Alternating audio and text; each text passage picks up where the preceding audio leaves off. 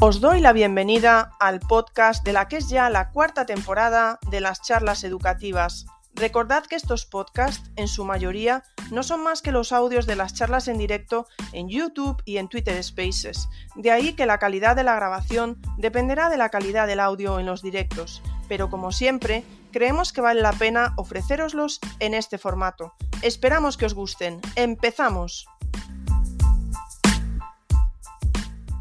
Buenas tardes, os damos la bienvenida un domingo más al space de vuestras charlas educativas. Un domingo más, pero siempre y como siempre, nunca un domingo cualquiera, porque para mí es un auténtico honor contar hoy aquí con María de Quesada. Y vamos a tratar un tema que, bueno, que teníamos que haberlo tratado, y claro, María me riñó, me riñó, dijo Ingrid, pero ¿cómo no trataste este tema hace dos años? Que no, no me riñó, no me riñó, pero dijo que sí en el momento que yo le dije, oye María, ¿te apetece? Y me dijo que sí, pero al momento. Por cierto, yo a María la conocí gracias a un podcast de, Madresfera, que ese sí que fue ya hace algún tiempo, y yo luego os, dejaré también por Twitter ahí un hilo de cosas que he ido metiendo que me parecen súper interesantes, pero no quería quitar protagonismo a la charla de hoy y por eso no las dejé antes. Entonces las dejaré ahora. Pero como siempre, ya sabéis, antes de nada, noticias de las charlas educativas. Y la noticia que tenemos es muy especial, porque el miércoles 21, que es el Día Mundial eh, contra, contra, no sé si es contra, a ver si ahora ya lo estoy diciendo mal, bueno, contra o de la lucha contra el ELA, ¿no? Contra la esclerosis lateral amiotrófica, por Dios, espero haberlo dicho bien, contaremos con Jordi Sabaté. Y es una charla que por diferentes motivos hemos tenido que grabar con anterioridad, pero ojo al dato. Ya podéis ser puntuales porque dura un cuarto de hora. Así que la que avisa no es traidora y tenemos una mini charla, lo nunca visto en las charlas educativas. Tenemos por aquí a Marta Tourón, que le comentaba a María, me decía, eh, Ingrid, ¿cuánto suele durar? A ver, dije yo, a ver, lo máximo fueron tres horas y media, pero en fin, fue algo como extraordinario, ¿no? Entonces, pues que sepáis que el miércoles compensamos, compensamos para que luego salga la media, esas tres horas y media con una charla imprescindible que os recomiendo que no os perdáis con Jordi Sabaté, que también ha sido súper amable diciendo que sí para venir a las charlas. Así que por favor, el miércoles, como un reloj en, YouTube. Pero vamos al grano, a lo que venimos aquí a hablar hoy, que es de prevención de suicidio. Y, y, el, y, el, y el debate dominguero de hoy iba sobre eso. Se lo estaba justo antes de empezar a grabar, se lo estaba enseñando a María, porque había preguntado hoy en el debate dominguero si el profesorado eh, si había tenido alguna vez formación. Y bueno, pues más o menos, ¿eh? lo podéis ver por Twitter, pero me decía María ahora el dato que yo no sabía cómo iba, que de casi 600 o 500 y algo de profesores, el 76%, ¿no? Creo que habías dado ese dato, decía que no y que le gustaría haber tenido esa formación. Luego también podéis ya, como siempre, ver los comentarios que son muy enriquecedores y ver lo que comenta la gente, ¿no? Al respecto. Pero bueno, luego María, si quieres comentar algo de eso, puedes, pero a ver, ante todo, ¿no? Porque yo ya conozco a María, claro, y yo creo que muchos la conocéis. Pero María, para quien no te conozca, ¿quién es María de Quesada y por qué estamos hablando contigo hoy? Y gracias por estar aquí, María, bienvenida. Pues, si por lo menos me escucháis, pues yo contesto las preguntas, ¿vale? Ok, venga. Bueno, pues ahora me escucháis, ¿vale? Esto es lo importante. Yo no escucho a Ingrid, pero ella me escribe por WhatsApp o por aquí me puedes escribir también, Ingrid, que te leo, ¿vale? Bueno, lo primero, lo siento muchísimo, esto lo teníamos preparado, hemos, hemos hecho dos pruebas de sonido, una hace dos días y otra hoy, y, ahora no ha salido, así que lo siento mucho, pero bueno, empezamos. Em, como os decía, estoy aquí porque creé un proyecto para la prevención del suicidio a raíz de mi experiencia personal y me decidí a contarlo porque en un entorno de, bueno, pues en una formación, alguien compartió que, había tenido una experiencia de conducta suicida en la adolescencia y, a mí eso me impactó muchísimo, ¿no? Porque yo nunca lo había contado a nadie desde que ocurrió cuando tenía 15 años hasta esto, pues tendría 37 o por ahí, pues eh, no, nunca, me, nunca se me había vuelto a pasar, digamos, esa, esa etapa de mi vida tan cerca por la cabeza porque lo había escondido completamente en un cajón. Entonces, em, al contarlo a este compañero, pues a mí se me despertó dentro pues algo y, a mí me ayudó mucho el que lo hiciera. Entonces, pues eh, yo ahí decidí que lo iba a contar y primero lo comenté con él, después por privado le, conté mi historia, compartimos muchísimo y a raíz de ahí pues empecé un poco a pensar en, en crear el proyecto de la Niña Amarilla. Y primero lo compartí así pues con mi pareja, con mis amigas eh, más cercanas y después eh, pues paso a paso empecé a, crear este proyecto. Primero fue una página web donde pedía eh, historias de personas que hubieran pasado una etapa difícil y, de conducta suicida, bien, bien, hubieran sido pensamientos, ideaciones o intentos de suicidio, y cómo habían salido de ahí, cómo lo habían superado, para poder relatarlo yo y crear un libro. Eh, a raíz del libro mm, decidí que cualquier beneficio, si es que lo sabía, iban a ser para la prevención del suicidio y entonces fue cuando un poco me di cuenta de que no había ninguna asociación para la prevención del suicidio en, mi comunidad, la comunidad valenciana.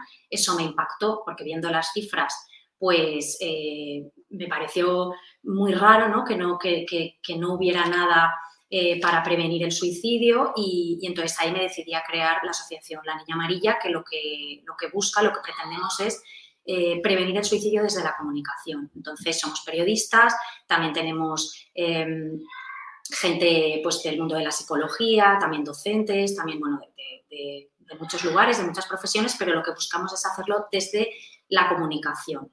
Em, ha sido bueno, pues un, camino hasta ahora y todo lo que nos queda por delante, así que eh, bueno, pues encantada de estar aquí compartiendo con, tantísima gente y súper agradecida de la invitación de Ingrid.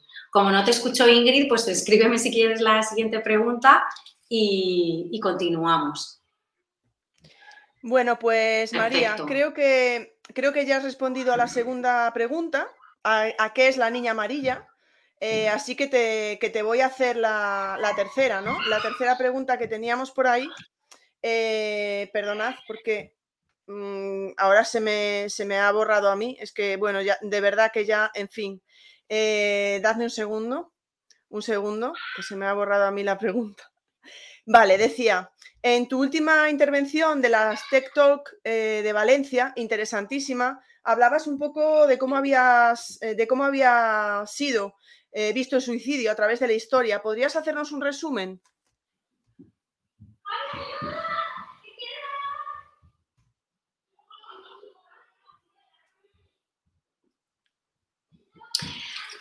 Sí, sí, sí, claro. O sea, un resumen, eh, bueno, pues el suicidio eh, siempre ha existido, siempre ha existido en la sociedad em, y ya, bueno, pues desde, desde los romanos y desde los griegos y los romanos, pues eh, se consideraba un, un, acto impío, ¿no? El suicidio por ir en contra del Estado y de los dioses. De hecho, me estáis escuchando, ¿verdad? Ingrid, ¿se me escucha? Vale, perfecto. Eh, de hecho, en, la etapa ya de los romanos incluso eh, se consideraba que era algo pues, que desde el punto de vista del Estado mm, era, era muy, mm, muy negativo y, muy, no, digamos que no se consideraba un acto en contra del Estado precisamente por la no aportación económica, ¿no? porque se dejaba de ingresar el Estado cuando había, cuando había una persona que se suicidaba. Después eh, con la llegada de la Edad Media y el auge de la cristiandad, pues se convierte en un pecado, un pecado mortal.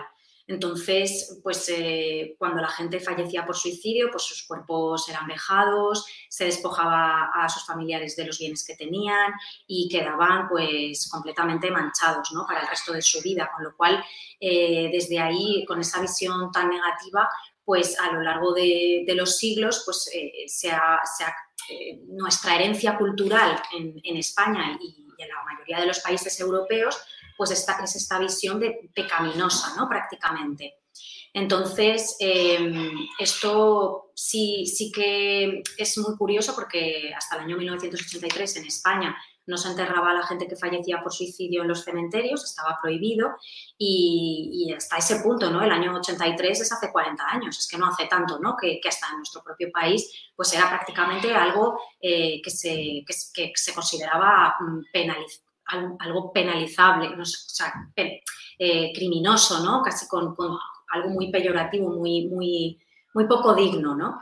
Y, luego, pues eh, sí que es cierto que, en el siglo XIX el suicidio mm, se empieza a ver desde un punto de vista mm, de la salud mental. ¿Por qué? Pues porque son los inicios de la psiquiatría como, como disciplina dentro de la medicina y entonces la psiquiatría eh, encuadra el suicidio dentro de, la enfermedad mental y entonces en nuestra sociedad, en la sociedad más em, europea, consideramos el suicidio dentro casi eh, irremediablemente de la enfermedad mental, lo unimos directamente. Cuando en otras culturas, por ejemplo en Asia, y esto es para que lo comparemos y me parece interesante, pues el suicidio no tiene nada que ver con la enfermedad mental. Por ejemplo, en Asia en países como en China o en Japón, está muy unido al, tema del honor. Por ejemplo, si una persona eh, pues en su pueblo la acusan de robo, pues esa persona puede llegar a, fallecer por suicidio, pero precisamente porque mm, si se considera que ya le han puesto, la han tachado de ladrona o, que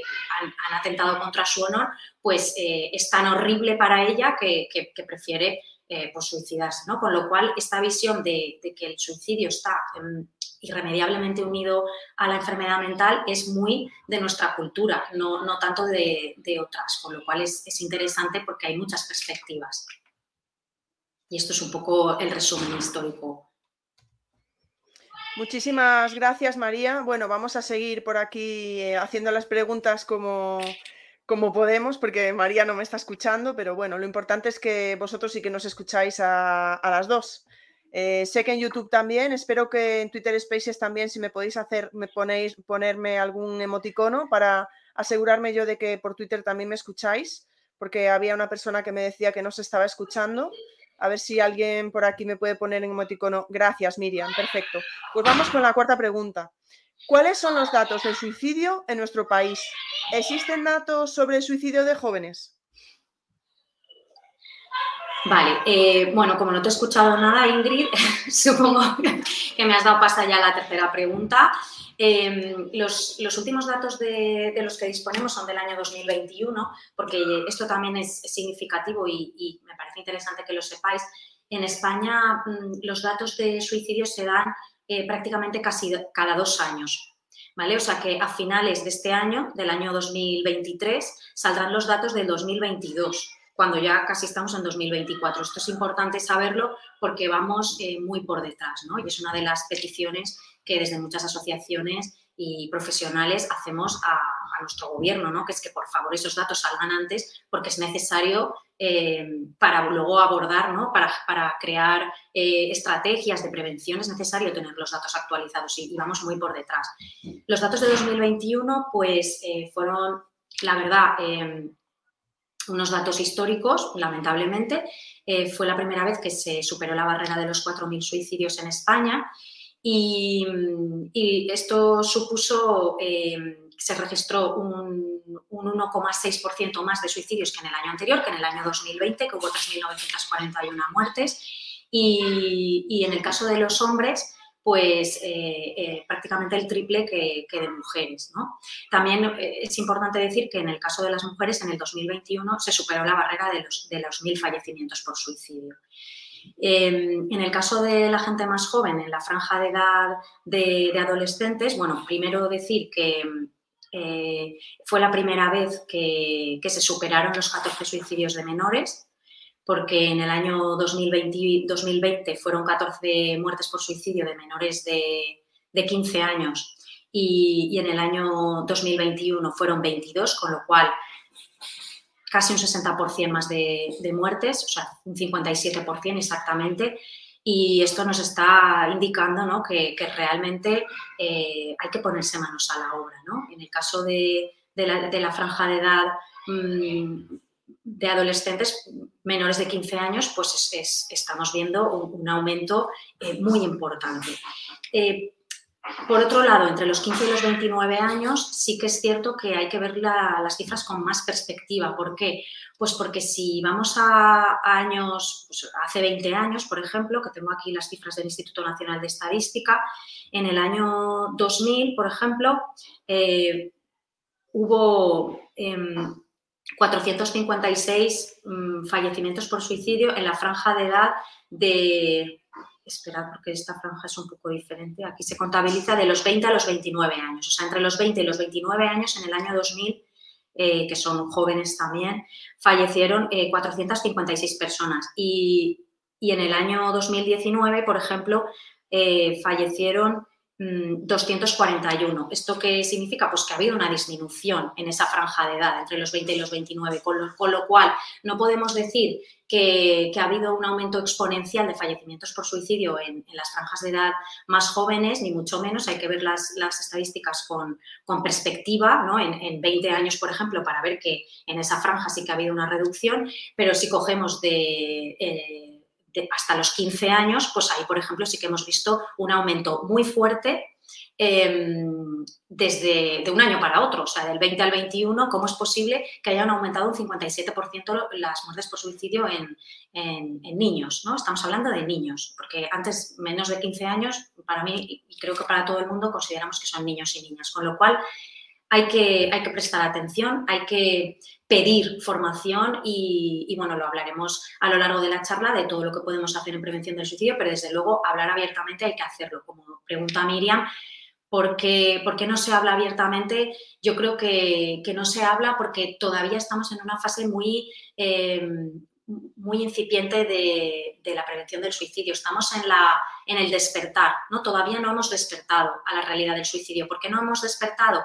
Pues no hemos despertado porque todavía no hay campañas de sensibilización, todavía nuestros gobiernos no le están dando la importancia que merece, los medios de comunicación eh, muchas veces mm, no ayudan porque todavía ignoran las recomendaciones que existen para el tratamiento del suicidio en los medios, con lo cual hay unos pasos que hay que seguir que todavía pues, eh, no se han estado dando y por lo tanto es difícil romper con el tabú del suicidio que no lo olvidemos viene de hace muchos siglos. Hemos hablado que desde desde Grecia y Roma ya se consideraba algo negativo y luego pues con la llegada de la cristiandad todavía un pecado mortal, pues esto lo arrastramos y, no vamos a, romper el tabú en un año, es muy difícil, ¿no? Eh, todas las personas que estamos aquí hoy, por ejemplo, ya vamos a ser más conscientes y vamos a generar un cambio en nuestros entornos. Esa es la parte positiva que yo veo, ¿no? Que cada vez que hablamos de prevención generamos un impacto y eso es lo, que, lo que podemos hacer. Eh, pedir esa formación, eh, hablar sobre ello abiertamente y siempre pues, pues desde este lugar, ¿no? desde, desde la prevención del suicidio. Tenemos a Ana que por YouTube pregunta, eh, ¿la subida de estos años 2021 pueden estar relacionados con, bueno, puede estar relacionada con lo que supuso el confinamiento y el miedo por el COVID? ¿Contestó la pregunta de Ana? Ingrid. Vale. Eh, a ver, el confinamiento eh, durante la pandemia lo que, lo que supuso fue mm, claramente un aumento de los factores de riesgo en nuestra juventud y en general en toda la población, porque todo el mundo mm, nos encerraron y, nos enfrentábamos a una situación absolutamente desconocida, llena de incertidumbre, de miedos, de, agobios, y eso nos generó a toda la población en general pues un aumento grande de, eh, pues, de aislamiento, de miedo y, por supuesto de, desesperanza y de tristeza. En el caso de la gente más joven también. ¿Qué pasa? Pues que eh, sabemos que la gente en la adolescencia, la, franja de edad de la adolescencia ya de por sí es una etapa eh, vulnerable y entonces el, confinamiento no ayudó a, los adolescentes a, digamos, mm, en esa etapa difícil de relaciones y donde nuestros pares y nuestros iguales son tan importantes, el aislamiento no les ayudó, a pesar de que eh, las redes sociales pues eh, ayudaban, ¿no? Pero las redes sociales también tienen ese otro lado que ya conocemos también, que es que depende de cómo las utilicemos y de aquello que, sigamos y cómo los algoritmos funcionen con, nuestras interacciones, pues nos pueden llevar a, lugares muy oscuros y muy difíciles. Entonces yo pienso que las medidas de la COVID eh, sí que afectaron, claro que sí, eh, aumentando esos factores de, riesgo en el caso de, los adolescentes. y, claramente eso no ayudó. Entonces, mm, probablemente eh, lo que veamos en esas cifras reflejado puede ser eh, que, aumentaran esos factores de riesgo y que llevaran a, a muchos adolescentes pues, pues a una situación mucho más vulnerable, más, más difícil, eh, donde bueno, pues su salud mental se vio eh, impactada directamente y, donde el tabú no, ayuda, ¿no? porque si, si, no nos atrevemos a pedir ayuda cuando estamos mal, pues es más difícil recibir esa ayuda. Y si en la sociedad no se habla de pensamientos suicidas, por ejemplo, que es lo que me pasó a mí, en la sociedad en la que yo vivía cuando tenía 15 años, el suicidio era algo, eh, vamos, que, nadie hablaba ni, ni jamás. Entonces era eh, eh, imposible hablar sobre ello. En la sociedad en la que estamos hoy en día se empieza a hablar más, pero todavía es difícil, todavía es un tema delicado, todavía es un tema tabú. Entonces, pues creo que, obviamente no, no, ayudó. Las medidas de la pandemia no, no ayudaron a la gente más joven. Carmen, Carmen Sierra, ah, un segundo. Carmen Sierra nos pregunta en Twitter dónde se enterraban. ¿Dónde se enterraban? Pues la verdad es que, la verdad es que eh, en, los cementerios no. Entonces, no sé si se les incineraba o se les llevaba a otros lugares, yo eso lo desconozco, pero esto está registrado, o sea, si lo buscáis, yo me parece que, bueno, aparte de que lo he leído en varios libros, eh, pero recuerdo leer una, algo legal eh, del año 83, entonces no sé exactamente, no ponía dónde los enterraban, no lo desconozco, pero desde luego en los cementerios no. Vale, eh, hay gente que está diciendo que en Twitter se corta. Recordad que estamos en Twitter, en Telegram y en YouTube, ¿de acuerdo? O sea que podéis seguirnos donde mejor lo escuchéis. Moni Alus nos pregunta, ¿qué se considera exactamente el suicidio? Dice, tengo entendido que en algunos países entienden por suicidio la muerte por accidente de tránsito si el conductor lo hace de manera imprudente. Bueno, vamos a ver qué responde. ¿Contesto la pregunta de Moni? Vale. Vale. Eh, esta pregunta es importante porque mm, lo que tú, o sea, lo que, lo que me estás preguntando es mm, si, si, si, en nuestro país, o sea, en nuestro país, ¿qué es un suicidio exactamente? En nuestro país, para que un suicidio sea considerado suicidio, un juez tiene que eh, certificarlo, ¿no? Entonces, para que eh, un suicidio sea suicidio, mm, no es cualquier cosa. Muchos de hecho, muchos accidentes, eh, muchas muertes mm, eh, externas, como son los ahogamientos, los accidentes de tráfico y, las precipitaciones, eh, son considerados mm, accidentes y no muertes por suicidio cuando no se sabe porque no se, no se llega a investigar. ¿no? Si tú, por ejemplo, un juez para dictaminar una muerte, para certificar una muerte, llega y nadie lo ha visto, nadie ha visto que la persona eh, se suicidara, ni ha dejado una nota, ni nadie de la familia sabe nada, pues se considera un accidente.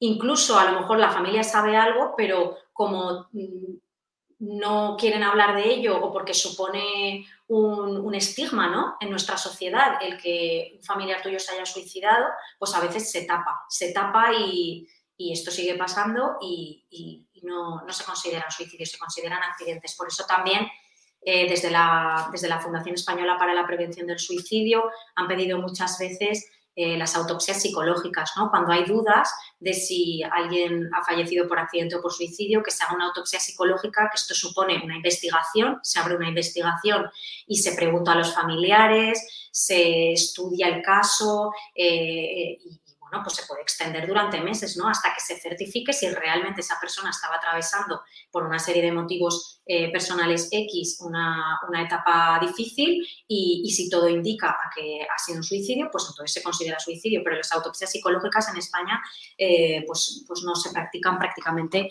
eh, nunca, o sea, muy pocas veces. Es algo que también se está pidiendo. Muy curioso lo que está comentando María. Bueno, lamento que muchos estáis diciendo que se está cortando en Twitter Spaces. Recordad, por favor, que os podéis venir o para YouTube o para Telegram. Eh, creo que no me escuchasteis ni siquiera la pregunta que hice yo antes, que, bueno, había una persona, eh, Moni, que nos preguntaba por YouTube qué se consideraba suicidio y que no, que es lo que estaba contestando María. Vamos con la siguiente pregunta que teníamos, eh, que era, ¿qué responsabilidad tienen los medios de comunicación, María?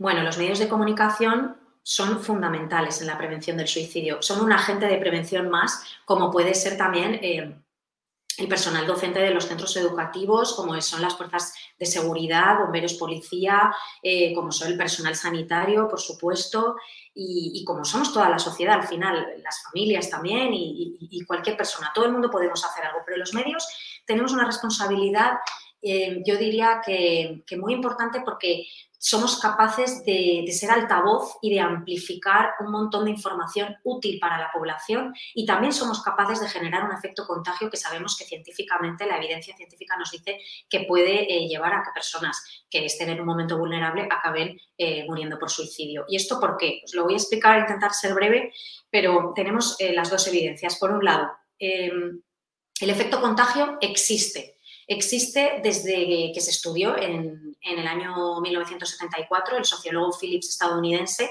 eh, demostró que cada vez que los medios de comunicación eh, anunciaban en, medios que un personaje público había fallecido por suicidio y lo hacían contando el método, el lugar, eh, relacionándolo directamente con una sola causa, ¿no? que esto se hace muchísimo en los medios de comunicación, pues en plan, Marilyn Monroe que estaba deprimida eh, y, se tomó X, y es decir, contaban todos los detalles y además simplificaban todo, como si, como si solo hubiera tenido un problema en su vida que lo hubiera llevado a eso, ¿no? O como Robin Williams, eh, donde se le achacaba una X enfermedad mental, a X problema, eh, ¿no? Es como, como una causa, un método, un lugar, y entonces comprobó que eso causaba efecto contagio hasta el punto de que en los días posteriores, en los meses posteriores a los suicidios, cuando se contaba en las noticias, pues la gente se suicidaba más y utilizando ese método concreto.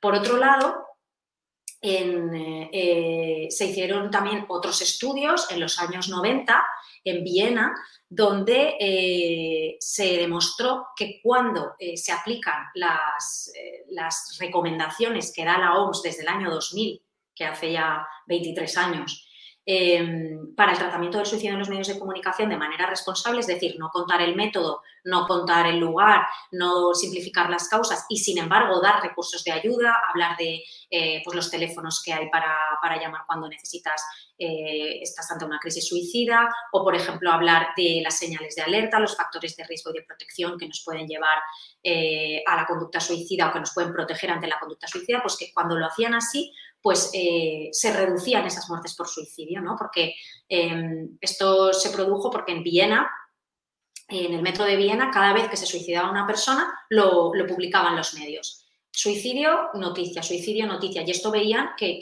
generaba efecto contagio. Entonces dejaron de hacer eso y pasaron a, en vez de contarlo desde ese lugar, a dar los teléfonos de ayuda y a dar los recursos y a, hacerlo desde, desde, ese otro lugar. Entonces vieron que se reducían las muertes. Con lo cual, eh, sabemos que la evidencia nos dice que los medios pueden ayudar o pueden perjudicar y lo que nos falta es la formación, ¿no? Muchos medios todavía ignoran estas recomendaciones, si las conocen no las aplican y, bueno, pues esto es lo que genera el efecto contagio, lo hemos visto recientemente y la evidencia científica nos lo dice, con lo cual, ¿qué tenemos que hacer? Pues utilizar las recomendaciones y nunca, nunca, nunca em, comunicar el suicidio desde el punto de vista individual, es decir, no, no, no anunciar una muerte por suicidio de una persona anónima, sino hablar del suicidio como fenómeno, como realidad social que es y abordarlo desde los recursos de ayuda que tenemos, de cómo podemos enfrentarnos a este problema, de cómo podemos eh, conocer las señales de alerta y saber que una persona está sufriendo, de cómo podemos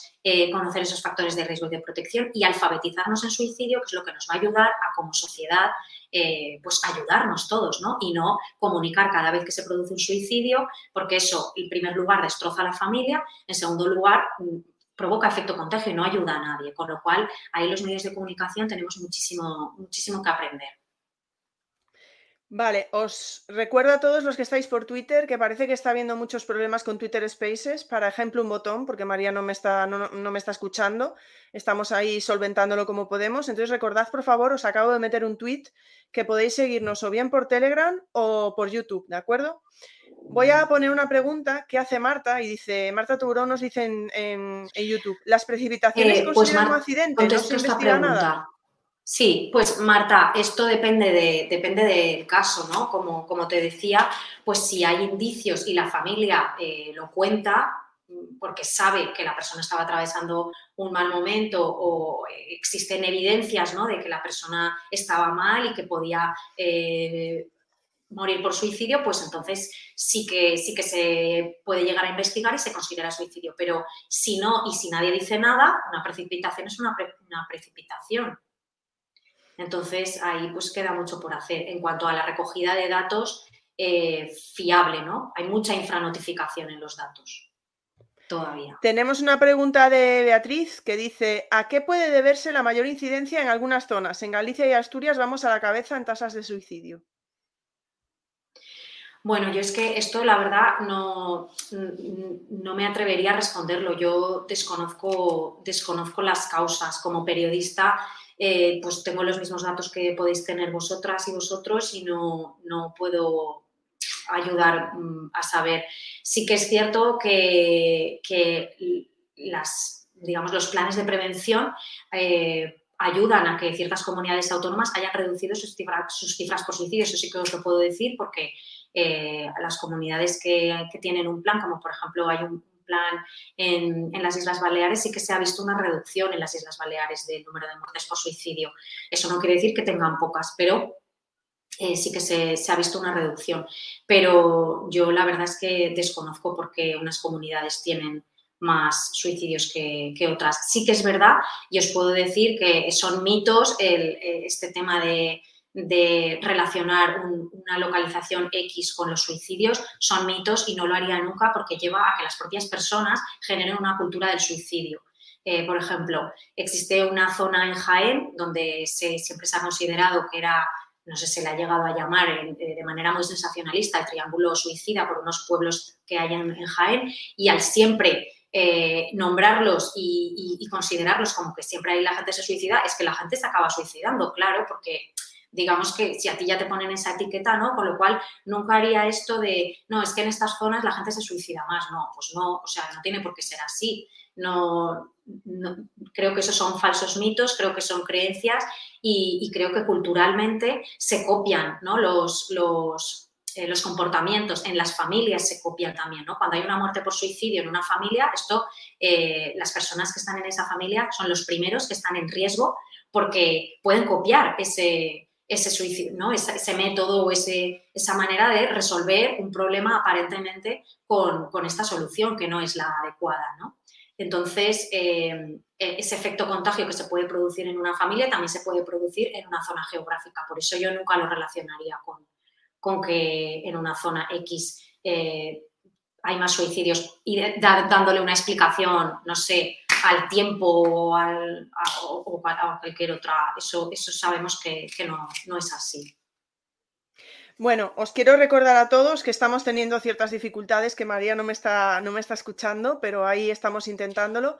Voy con la siguiente pregunta que tenemos, que es ¿qué responsabilidad tenemos nosotros a nivel individual con respecto al uso de las redes sociales? Vale, pues esta pregunta es súper interesante. Yo creo que tenemos mm, responsabilidad, claro que la tenemos porque podemos igualmente, como los medios de comunicación, o ser parte de la solución o podemos también mm, provocar ¿no? que otras personas que estén en un momento de, vulnerabilidad, pues eh, generar más desesperanza. Con lo cual, siempre que hablamos de suicidio, y esto para esto eh, os puedo referir a un hilo muy, muy esclarecedor de, Miguel Guerrero, el psicólogo del Hospital de Málaga. Luego, si quieres, a Ingrid se lo, se lo paso y que lo comparta con, todo el mundo, eh, donde él da unas pautas muy concretas de cómo podemos ayudar eh, a través de las redes sociales eh, cuando, cuando se habla de suicidio, ¿no? ¿Qué podemos hacer cómo lo vamos a hacer? Por ejemplo, os voy a poner un ejemplo. Imaginad que yo quiero, quiero ayudar pero desconozco cómo hacerlo y me pongo a contar mi experiencia, mi testimonio de, intento de suicidio en las redes sociales. Esto ayuda mucho porque genera eh, pues, empatía con otras personas, que la gente vea que esto es un problema, eh, puede pues, eh, que otras personas conecten con tu historia y se atrevan también a contarlo en sus entornos. Entonces, esto puede ayudar. Pero si yo cuento el método, si yo entro en detalles eh, pues, eh, morbosos, ¿no? Al final, porque eh, no son detalles que, aporten, sino que hacen, pueden hacer daño a otras personas. Y, a lo mejor mm, entro a contar historias de mi familia, meto a otras personas de mi familia y entro en, un jardín que a lo mejor hace daño a mi propia familia y a otras personas no les va a ayudar, pues esa manera de relatar mi testimonio no ayudaría. Con lo cual, la manera en la que nosotros compartimos nuestros testimonios es importante. Para ellos puedo remitir a la guía en mis zapatos que, editamos junto a papageno.es y a FASIL, que es una asociación para la prevención del suicidio de supervivientes de las Islas Baleares. y donde damos pautas para los testimonios, porque muchas veces contar, nuestro testimonio es importante, pero cómo lo hacemos es fundamental. Y también, sobre todo, el objetivo de nuestra comunicación. Si vamos a entrar a las redes sociales eh, para ayudar, es una cosa. Y si vamos a entrar a las redes sociales, pues eh, para ir en contra de algo o de alguien, es otra. ¿no? Porque muchas veces estamos enfadadas, enfadados y, nos ha pasado algo y vamos ahí pues a soltarlo, ¿no? Entonces hay que plantearse muy bien en prevención del suicidio si lo que vamos a entrar a hacer a las redes sociales es para ayudar a otra gente, es para ayudarme a mí o, para qué es, ¿no? Y a partir de ahí construir. Y, siempre saber que cuando hablamos de suicidio en redes sociales eh, es importante que lo hagamos con mucha responsabilidad, con mucho cuidado y, si es, y dando recursos de ayuda. O sea, eso no cuesta nada en nuestro hilo del tweet añadir siempre y si estás pensando, eh, estás en un momento difícil de tu vida, estás pensando en suicidarte, por favor llama al 024, llama al teléfono de la esperanza, llama al teléfono contra el suicidio, llama al 112, o sea, eso como siempre como coletilla de cualquier tweet en el que hablemos de suicidio como fenómeno, como datos, como tema que me preocupa, sea como sea, como lo vayamos a tratar, pero siempre poner esos recursos. Bien, una, cosilla, por favor, las, que, las personas que estéis en YouTube, si podéis, hacer las preguntas en YouTube, no me las llevéis para Twitter, porque ya está siendo esto bastante complicado. Entonces, si estáis escuchándonos en Twitter y hacéis las preguntas en Twitter con el hashtag de las charlas educativas, perfecto. Pero si estáis en YouTube, por favor, hacerme las, hacer las preguntas directamente en YouTube, que las veré con más facilidad. Vamos con, la siguiente pregunta que teníamos por aquí. Ya estoy viendo que estáis haciendo alguna y luego la, la recogeré, ¿vale? Eh, la siguiente pregunta era, ¿existen diferencias en distintos colectivos? ¿Hay colectivos más vulnerables? Gracias, Ingrid. Eh, me estoy haciendo experta en leer los labios. me encanta. Eh, pues sí, por supuesto que hay diferencias y hay colectivos más vulnerables, empezando por el, bueno, pues los hombres, ¿no? ¿Por qué los hombres se suicidan casi el triple más que las mujeres. Pues esto habría que planteárselo, habría que estudiarlo, habría que crear campañas solamente para hombres. En, Canadá, por ejemplo, existe una campaña que se llama Body Up, que os podéis entrar en la web, Body Up, que es eh, de hombres para hombres. Cómo ayudar a que los hombres pidan ayuda, porque muchas veces los hombres, eh, por, nuestra cultura patriarcal, donde el hombre no puede llorar, no puede sufrir y no puede ser vulnerable, pues no pide ayuda. Y, muchas veces la manera de solucionar sus problemas es... Eh, no, es la más adecuada. Eh, empezando por ahí. Luego, por supuesto, hablamos de, colectivos como LGTB, también es un colectivo muy vulnerable donde tiene unas tasas de suicidio mucho más elevadas que la población general. Las personas que tienen adicciones.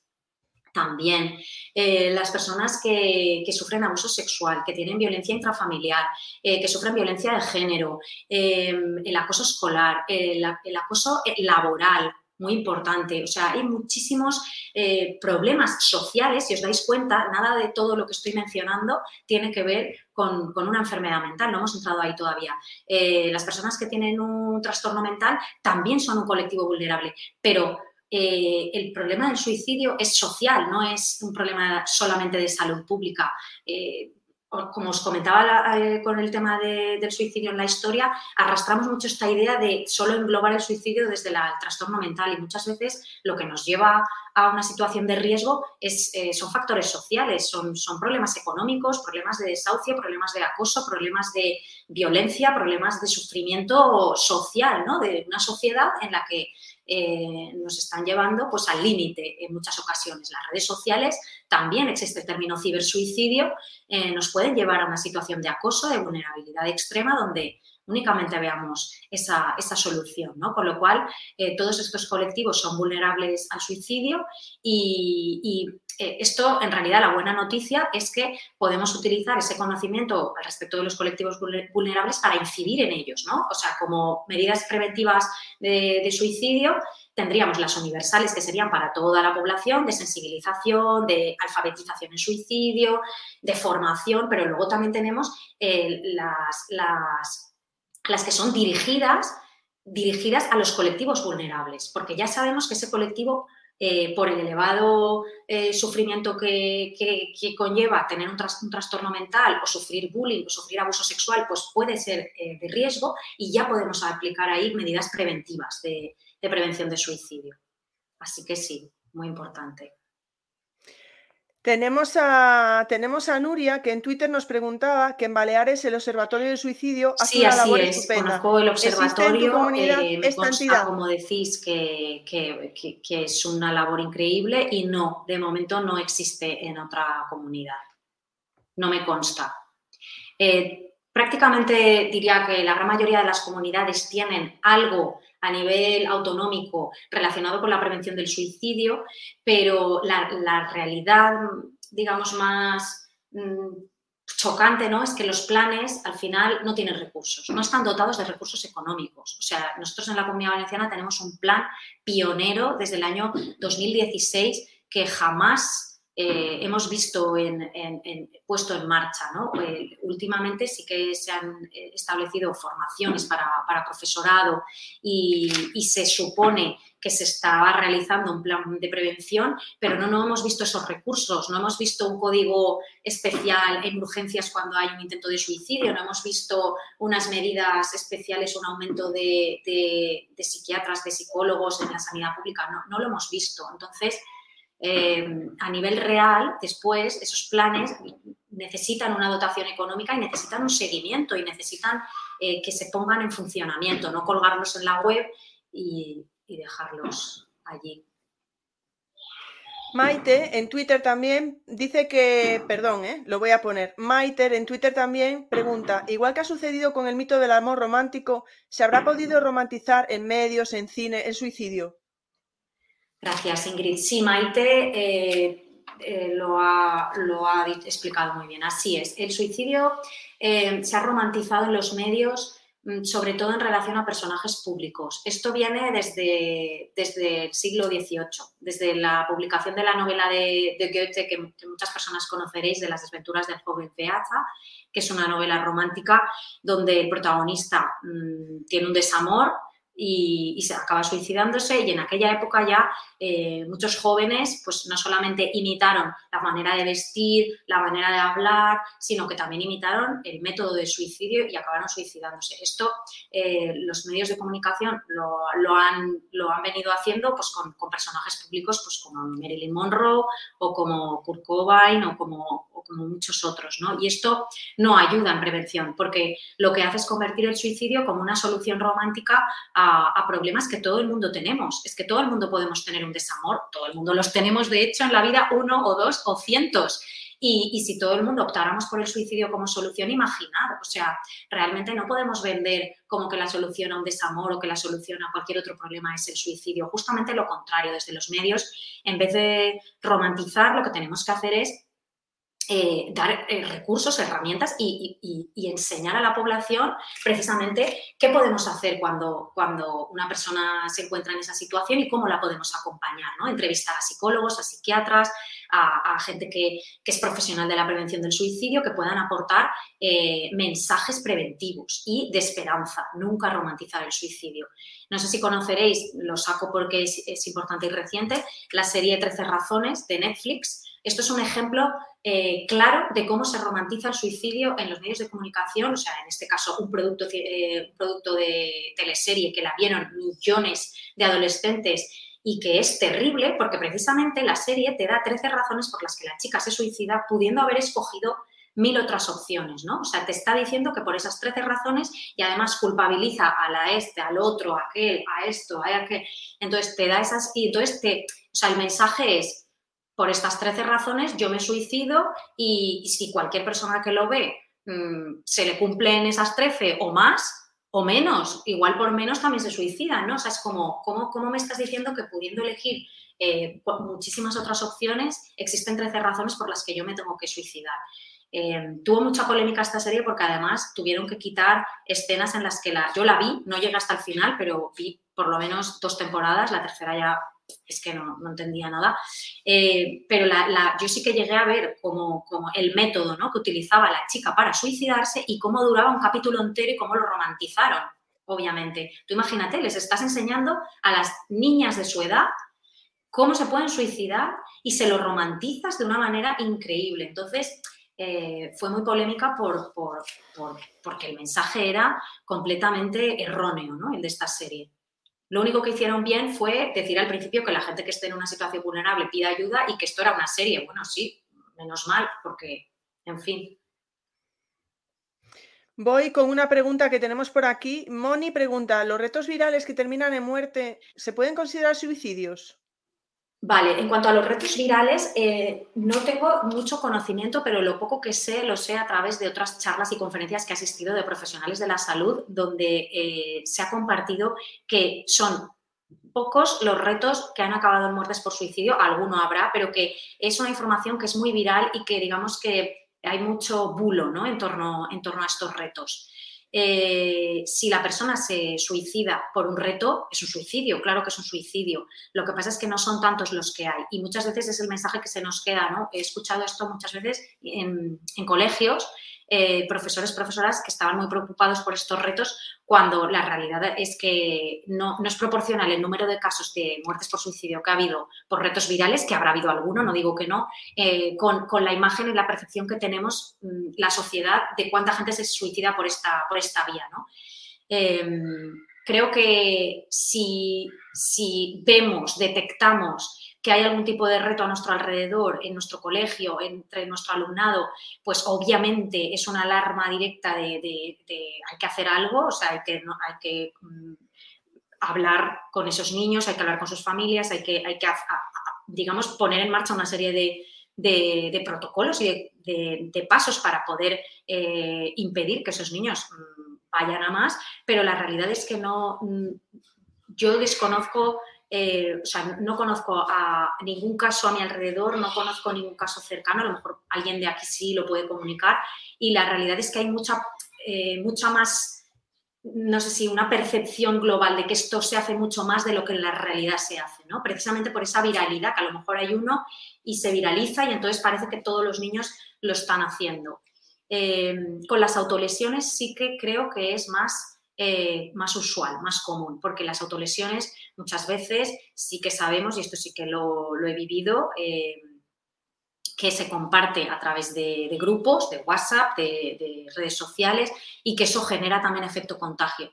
No necesariamente las autolesiones tienen que suponer una conducta suicida en los adolescentes, pero puede ser que sí, siempre hay que atenderlas, siempre hay que controlarlas, vigilarlas, atenderlas y y poner en marcha también eh, la ayuda, eh, pero eh, me consta que en el tema de las autolesiones hay más mm, este tipo de, retos. De hecho, me han compartido adolescentes que em, empezaron a lo mejor a autolesionarse porque otras personas lo hacían y porque suponía un es pertenecer al grupo, ¿no? El pertenecer a, la, a, tu grupo, si una lo hace, la otra lo hace, pues yo al final lo acabo haciendo y luego resulta que, que te puede llegar a generar a ti eh, pues una adicción a la autolesión también, ¿no? Porque, porque te lleva a, digamos, no enfrentar eh, un dolor emocional que tienes eh, porque estás utilizando el dolor físico para taparlo, ¿no? Y entonces, pues pueden llegar a convertirse en una herramienta que no es la adecuada para, para enfrentar un problema emocional.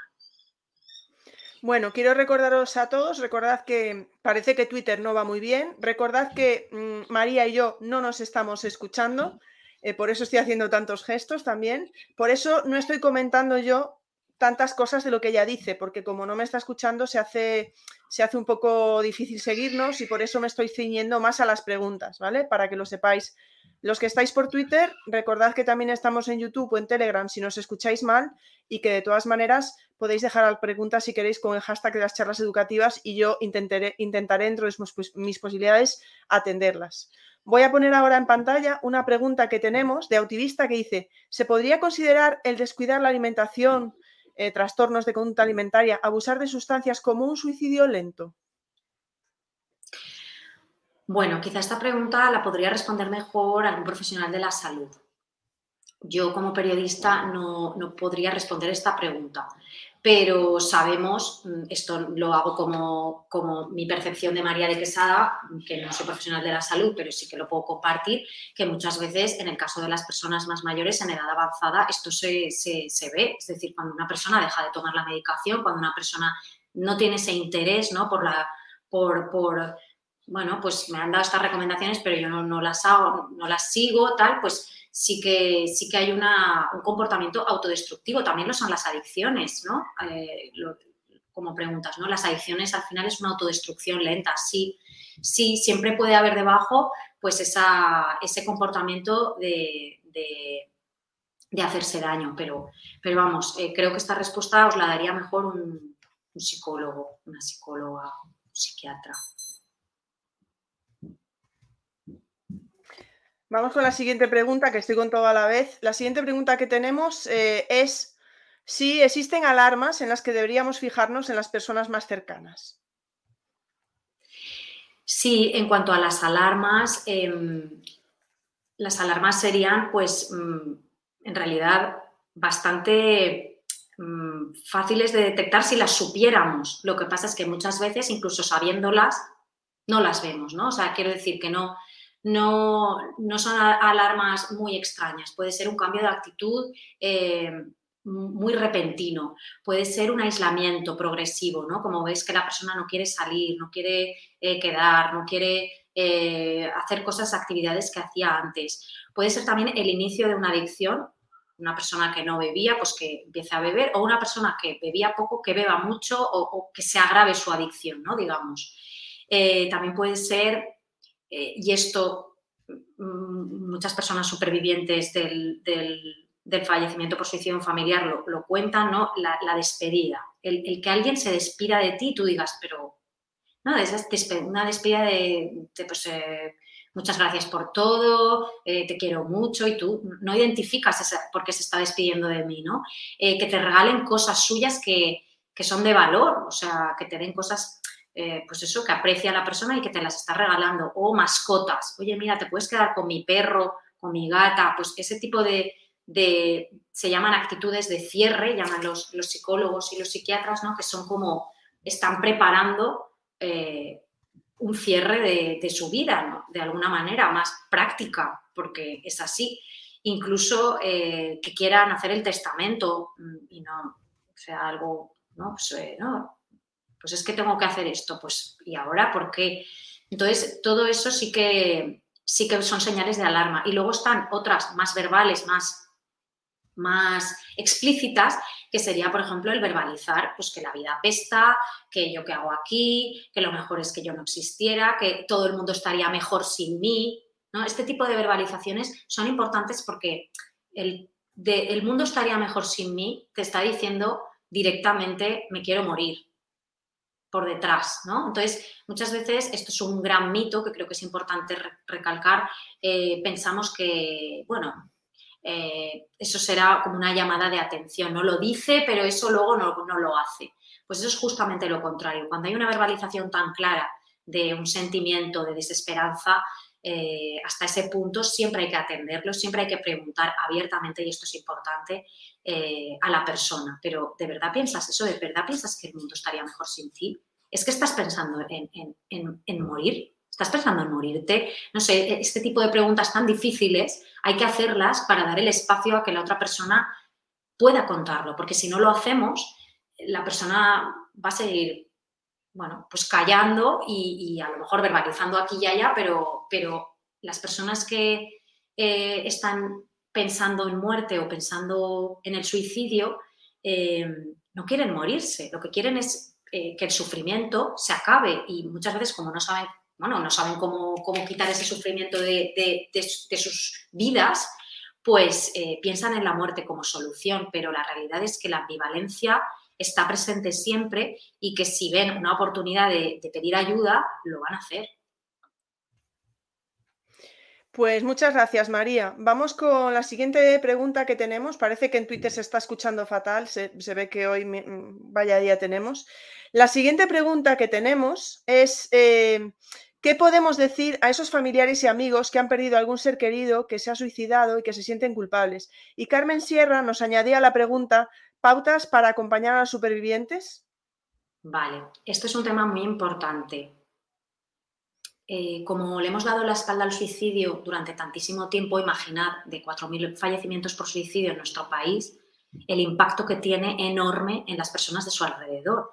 Eh, los libros nos hablan de un impacto de 6 a 100 personas, pero yo diría que son más 100 que 6, porque si, pensáis en vuestros círculos, al final, pues eh, te pones a contar familiares, amigos, primos, eh, amigos de aquí y de allá y, te salen 100 personas que les va a impactar directamente el fallecimiento de esa persona y que va a suponer un duelo, ¿no? Un duelo en sus vidas. Entonces, em, la incomprensión con la que se han enfrentado siempre las personas supervivientes es tremenda. Me refiero a incomprensión desde el momento en que fallece su ser querido.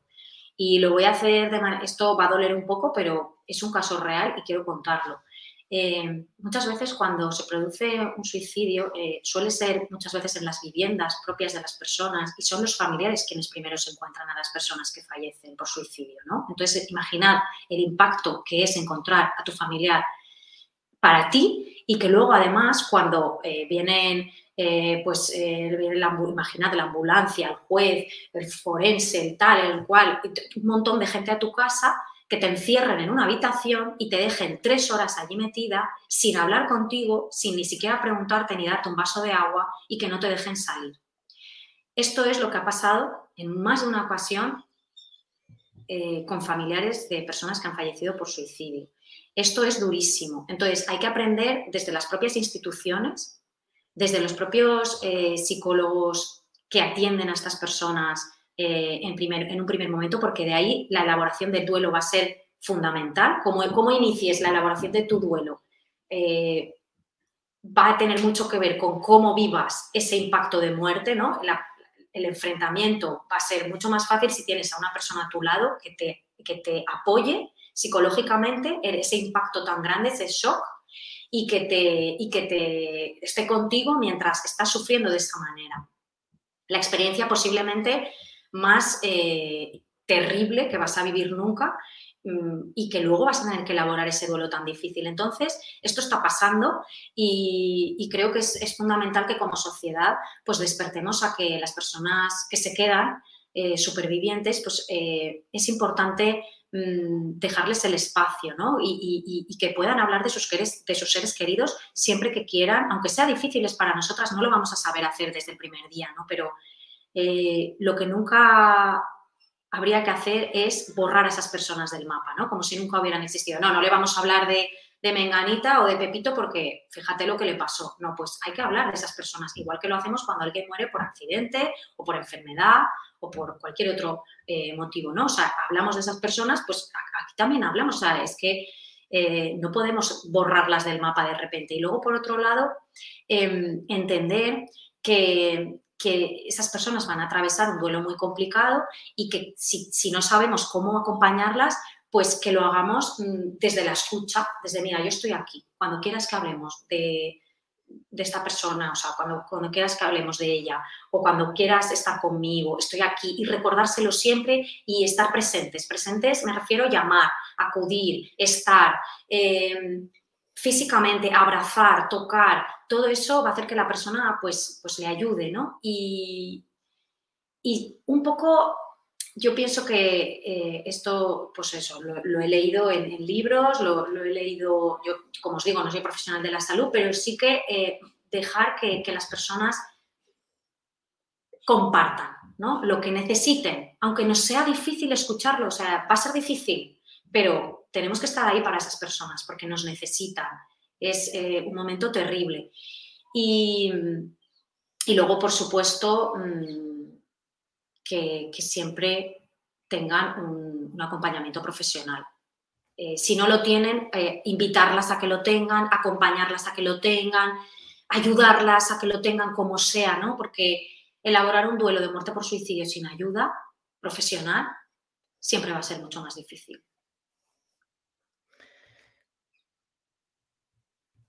Vamos con otra pregunta, la siguiente que tenemos. ¿Qué mensajes podemos mandar desde aquí a esas personas que ahora mismo estén pasando por muy mala época y que tengan pensamientos suicidas? Bueno, el, mensaje para mí es siempre eh, el, largo plazo, ¿no? Sé que ahora estás en un momento muy difícil, pero sé que te vas a sentir mejor en otro momento de tu vida y que esto va a pasar. O sea, el mensaje es que esto va a pasar, esto es temporal, este sufrimiento, tienes que pedir ayuda, tú sola o tú solo no puedes hacerlo, necesitas compartirlo con alguien y buscar ayuda ahora y, y dar pequeños pasos, ¿no? O sea, empezar por pues esta tarde voy a llamar a esta persona y voy a compartir esto. Eh, mañana por la mañana voy a hacer esto y esto. O sea, ponerse metas muy cortitas de, hoy para dentro de un rato y de hoy para mañana.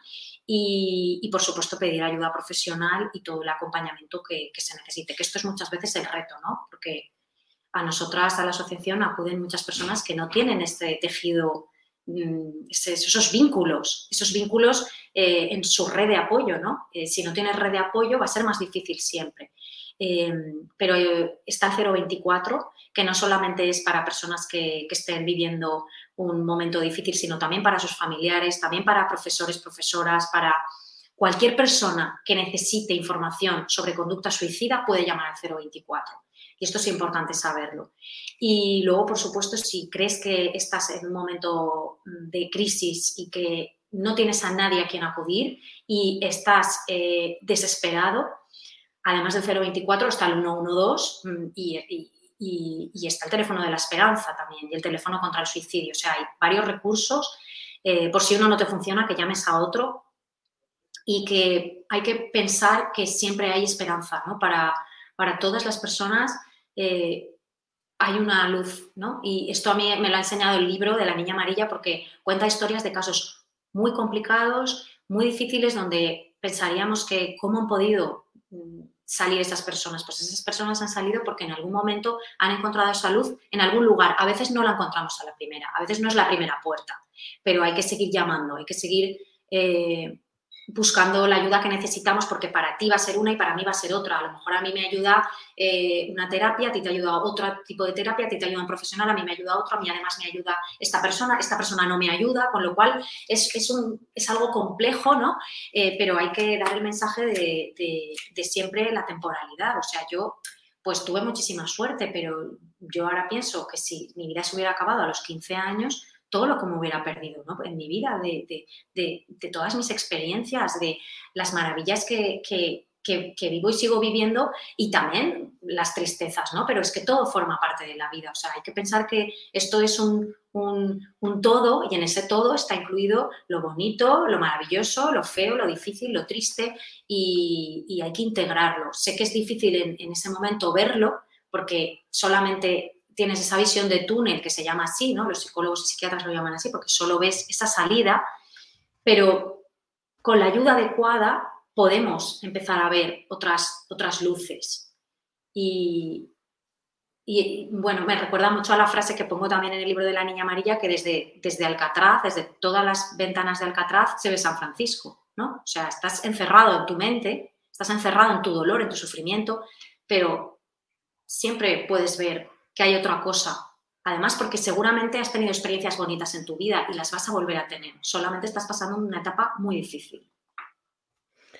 Vale, le estoy poniendo a María que todo lo que nos habríamos perdido nosotros sin ti, María, voy con. es que esto de que no nos escuchemos es como.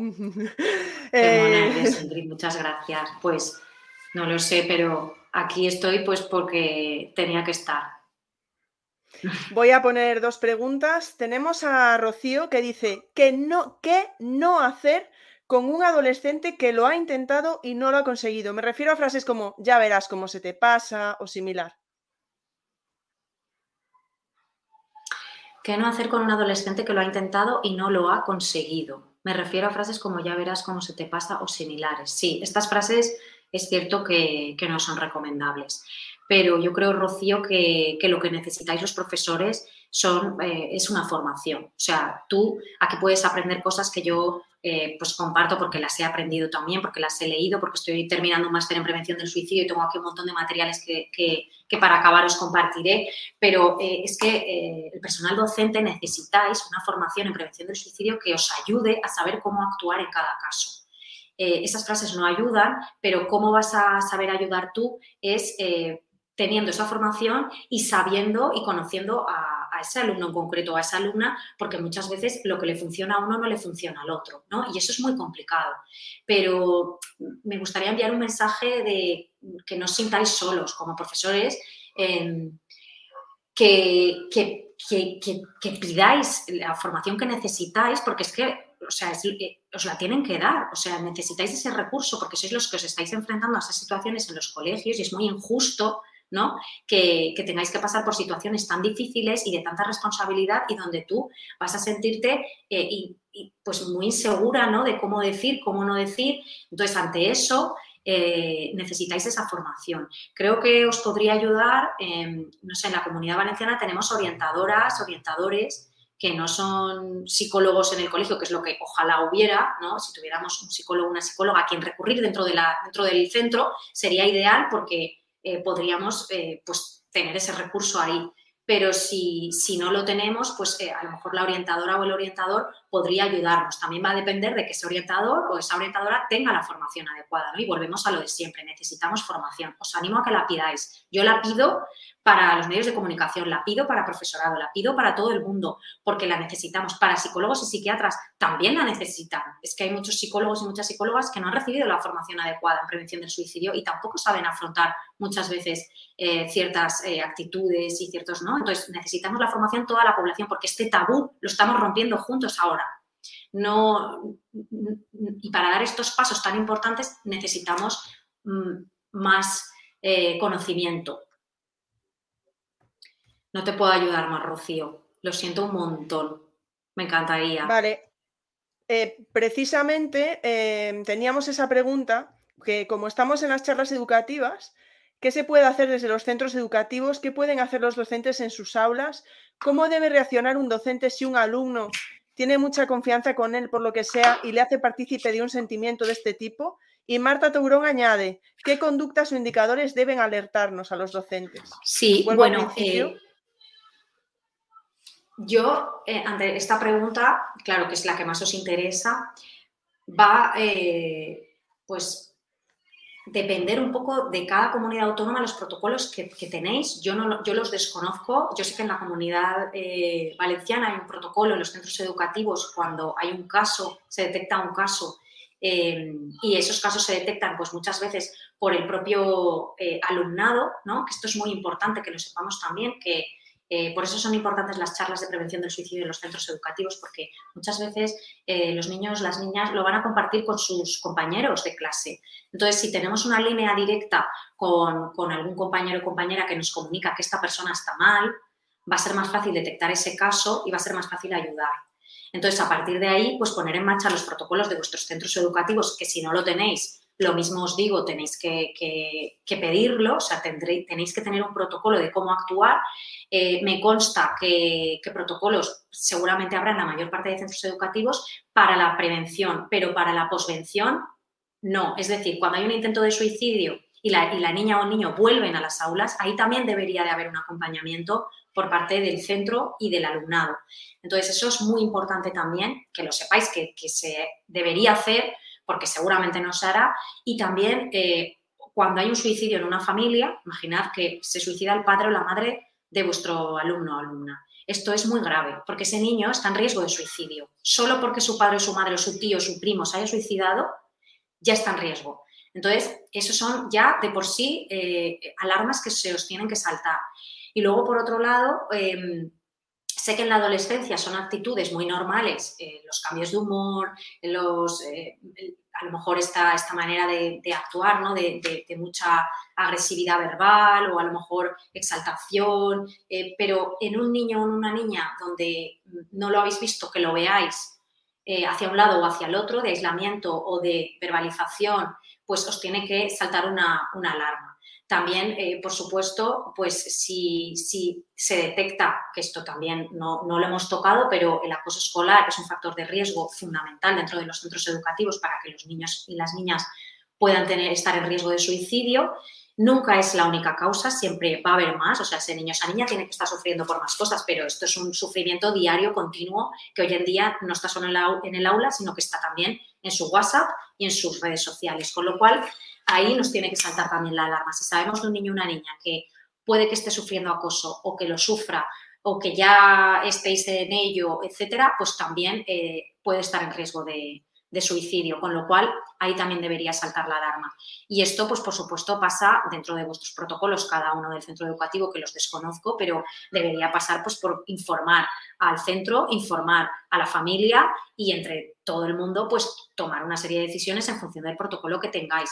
Eh, hay casos muy complejos, ¿no? Como puede ser pues, que ese niño o esa niña mmm, tengan una violencia en su familia, ¿no? Intrafamiliar, pues entonces eso es otro tema, porque ya es más complejo y ahí, ya entran ya eh, servicios sociales, es decir, cada caso individualmente va a tener una manera de actuar, pero lo que sí que nos ha de hacer saltar las alarmas es todo esto que os he comentado. Y por supuesto las verbalizaciones. Muchas veces las verbalizaciones no son por boca, son también por mensaje, por notas.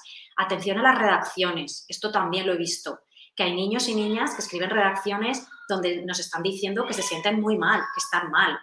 Entonces, eh, ante eso, pues podemos abrir una comunicación, podemos eh, preguntarles directamente si es que están mal, si es que nos necesitan, qué podemos hacer por ellos.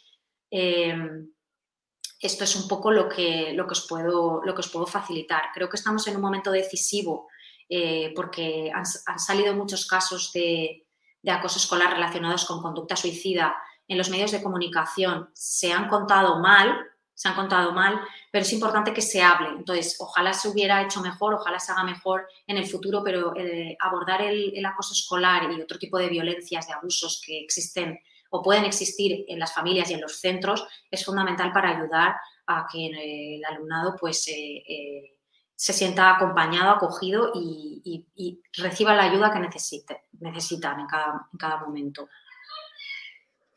Tenemos una pregunta de Inés Cabezas que dice, ¿qué recomendación le darías a la familia de un alumno o alumna de primaria o secundaria cuyo familiar directo o muy cercano se ha suicidado? Vale. Eh, bueno, aquí habría que ver la edad del niño o de la niña, ¿vale? Pero creo que mentir nunca es la vía. Se puede explicar al niño de muchas maneras mm, y se puede acudir a un profesional de la salud, que es mi recomendación, para poder explicar y acompañar a ese niño ante una noticia tan dramática ¿no? y tan difícil. Pero nunca podemos mentir a los niños, porque se van a enterar y se van a sentir muy engañados y muy traicionados ¿no? ante una noticia de fallecimiento por suicidio de un familiar y que les digamos que ha sido un accidente o se lo tapemos o se, ha ido al cielo por ciencia infusa, pues no, podemos hacerlo. Hay que darle una explicación conforme a su edad, que no, sea, en este, en este caso no, la sabemos, pero eh, con un profesional de la salud y conforme a la edad eh, darle la explicación que pueda entender. Y en base a eso construir, construir em, un duelo, porque va, a tener que atravesar ese duelo y le tenemos que acompañar, y recordar a esa persona mm, con amor, recordar a esa persona por, por, las cosas bonitas que compartió con el niño y no por su muerte, me refiero. No eh, borrar a la persona del mapa por, por, cómo ha muerto, sino recordar a la persona por todo lo bonito que nos ha ofrecido y por los momentos que ha vivido con el niño. Esa sería la vía. Nunca, eh, esto hay que taparlo, que es como se ha hecho hasta ahora y se sigue haciendo todavía eh, muchas veces.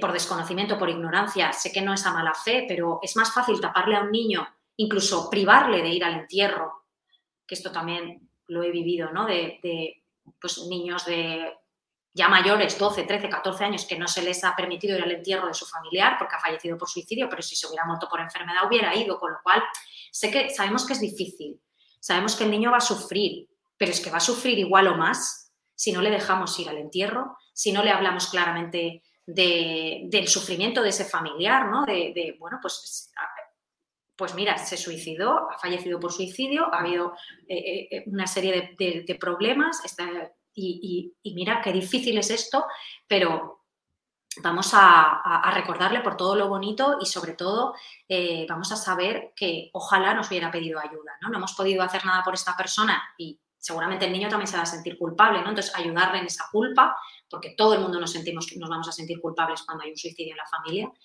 y, sobre todo pues el apoyo profesional, que lo va a necesitar y igual que lo necesitamos cualquier, cualquier persona. Vamos con otra pregunta que tenemos de Carolina. Dice, para alumnos que no cuentan con red de apoyo, ¿puede resultar de utilidad el buzón de la convivencia del centro educativo o es difícil que se atrevan a dar el paso de escribirlo? Pues, eh, pues a mí me parece buena idea. Yo creo que todas las vías que encontremos de comunicarnos con, el alumnado que, que, puedan ayudarles, pues a lo mejor pensamos que no lo van a usar y sí que lo usan, o a lo mejor para unas personas no es, pero para otras sí porque cada uno somos diferentes. Entonces, para mí dar la opción eh, siempre está bien. lo peor que nos puede pasar es que no la usen. Pero bueno, pues si no la usan, buscamos otra, ¿no? Es como, bueno, esto no ha funcionado, lleva tres años y no ha escrito nadie. Bueno, pues vamos a cambiar la manera. Yo qué sé, a lo mejor es otra, es otra vía, pero yo siempre veo que, las ideas, pues hay que ponerlas en práctica para ver si funcionan. A mí sí que me parece que, puede ser para, para ciertos niños o niñas que se quieran comunicar. Tenemos una pregunta de Paqui que dice, ¿es cierto que si alguien lo intenta y no lo logra, lo vuelve a intentar y por eso hay que estar extremadamente pendiente?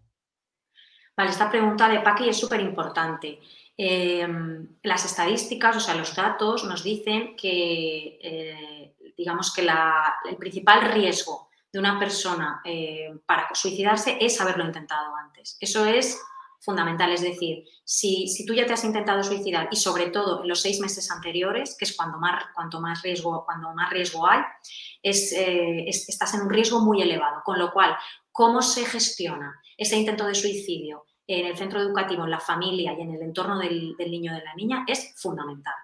Esto hay que tenerlo súper claro y súper presente. Por eso, en los planes de prevención, y esto es súper necesario, cuando una persona se intenta suicidar y llega a acudir al centro hospitalario, eh, pues tiene que tener un seguimiento.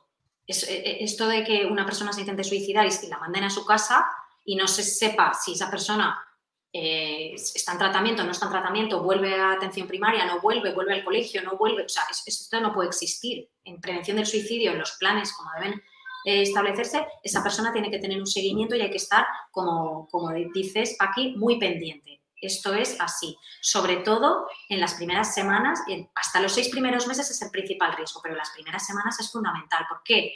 Pues porque cuando, cuando una persona intenta suicidarse, em, puede haber mucha frustración porque ese dolor, cuando ves que no, te has, bueno, pues no te por, la por el motivo que sea, ¿no?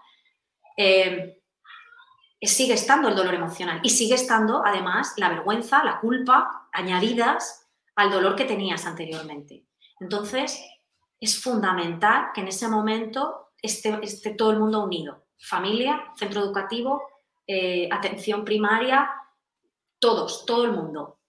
Eh, el pediatra, el psicólogo, o sea, todo el mundo en equipo de cómo ayudamos a que este niño, a que esta niña eh, transite esta, esta etapa difícil de, que le toca vivir, porque es, así de complicado, esas primeras semanas, esos primeros meses, y, consiga pues eh, recuperar la esperanza.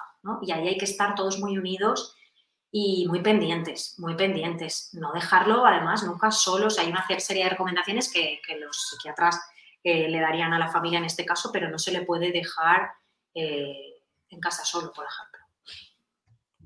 Vale, una pregunta que le quiero hacer yo a raíz de lo que está diciendo es, porque habla de que tienen que estar todos a una, familia, colegios, pero digo yo, ¿se vuelve de manera inmediata al colegio? Entiendo que tiene que haber un periodo... Pues esto es, una pregunta complicada. Eh, yo pienso que tiene que haber esto, ¿no? Bueno, pienso, no sé que tiene que haber un seguimiento. Lamentablemente, muy pocos centros educativos me consta que tengan un, un plan un protocolo para, para después de un intento de suicidio y lo que suele ocurrir es que esa persona vuelve y está muy mal. Está incluso peor de lo que estaba, ¿no? Entonces, eh, el desconocimiento, el tabú, todo esto hace que, no, no, haya un acompañamiento eh, real, ¿no? O sea, por mucho que el profesorado quiera o a lo mejor es que no sabe, claro, es que claro, está, el tema de la formación otra vez, volvemos a la formación, imaginad que os ocurre y, es que no sabéis cómo actuar, es que es muy difícil, entonces si tú no tienes una formación, no sabes cómo actuar, no hay un protocolo, pues eh, es complicado. Entonces, por eso necesitamos que haya protocolos, necesitamos que haya formación y necesitamos eh, que que el alumnado también sepa cómo actuar. Es que esto también es muy importante. Seguramente habría que hablar con sus, con sus amistades, eh, ayudarlas también a que acompañen a esa persona, porque es fundamental. O sea, es que esto eh, de volver al colegio al día siguiente y que como si no ha pasado nada, no es. O sea, ha pasado algo y es muy grave. Entonces, mm, es, una situación que entre, entre, todos pues hay que, hay que llevarla y, hay que tener, necesitamos eh, la formación para poder hacerlo. Carolina Antón preguntaba en Twitter, ¿existen investigaciones o evidencias que indiquen eh, que los factores genéticos desempeñan un papel en el suicidio?